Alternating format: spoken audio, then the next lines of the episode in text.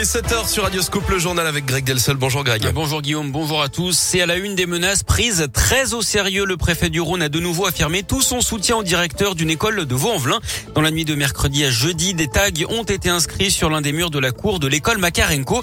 Des injures mais aussi des menaces de mort visant directement le directeur de l'établissement qu'il dirige depuis 20 ans.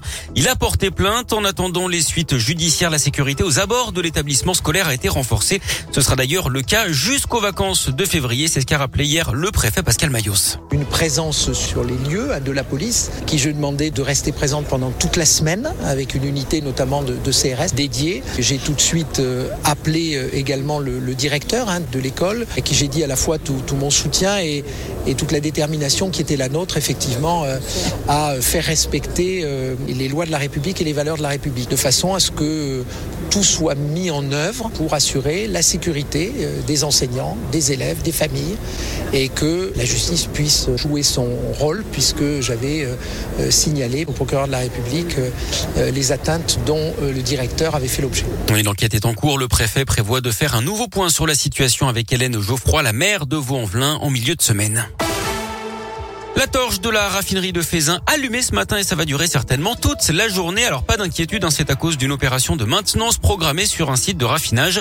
Total rappelle que cette fumée noire n'est pas dangereuse pour la santé et ne participe que très faiblement à la pollution. Une nouvelle ligne de bus dans l'agglomération, elle reliera La Pardieu à Vaux-en-Velin d'ici 2026. Ce sera un bus à haut niveau de service qui permettra de relier Genasse à la gare en 25 minutes d'après le président de la métropole Bruno Bernard. Coût du chantier 100 millions d'euros. Les, les, travaux débuteront en 2024. 22 000 voyageurs par jour sont attendus en 2030 sur cette ligne. Une nouvelle brigade pour surveiller la guillotière et la Pardieu à Lyon. Le préfet du Rhône a salué hier les 31 policiers nationaux qui interviendront spécifiquement dans ces deux quartiers. L'objectif, c'est de renforcer la sécurité. Ils travailleront l'après-midi et en soirée hein, pour lutter contre la délinquance. En matinée, ce sont les municipaux qui interviendront. Et puis une mauvaise surprise pour des collégiens dans l'Ain. À la cantine du collège du Renan à Vona, vendredi, ils ont découvert des asticots dans leur gnocchi. C'était en fait des larves de mythes alimentaires d'après le progrès. Le stock a été jeté et remplacé par du riz personne n'a été malade. Le département assure que les règles d'hygiène ont bel et bien été respectées. L'actu sport de ce matin, c'est cette quatrième médaille française aux Jeux Olympiques d'hiver de Pékin. Médaille d'argent pour Tess Le 2 en ski freestyle. L'athlète de 20 ans a pris la deuxième place du Big Air. Déception, en revanche, petite déception pour les Bleus en Super G avec la onzième place d'Alexis Pinturo. Blaise Gizendanner, autre français, a terminé neuvième. Et puis à suivre aujourd'hui une autre chance de médaille. Le biathlon avec l'individuel messieurs. Suivra les deux leaders de la Coupe du Monde, Quentin Fillon-Maillet et Emilien Jacquelin. Ils seront accompagnés de l'Indinois Simon Détuet de Fabien Claude. Ce sera partir de 9h30.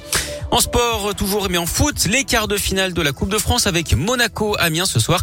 Et puis en tennis, du beau monde pour la prochaine édition de l'Open 6e sens métropole de Lyon qui aura lieu du 26 février au 6 mars au Palais des Sports de Gerland. Tableau qui a été dévoilé hier. On retrouve l'ambassadrice lyonnaise Caroline Garcia, mais aussi la quart de finaliste de l'Open d'Australie, Alizé Cornet et Kristina Mladenovic.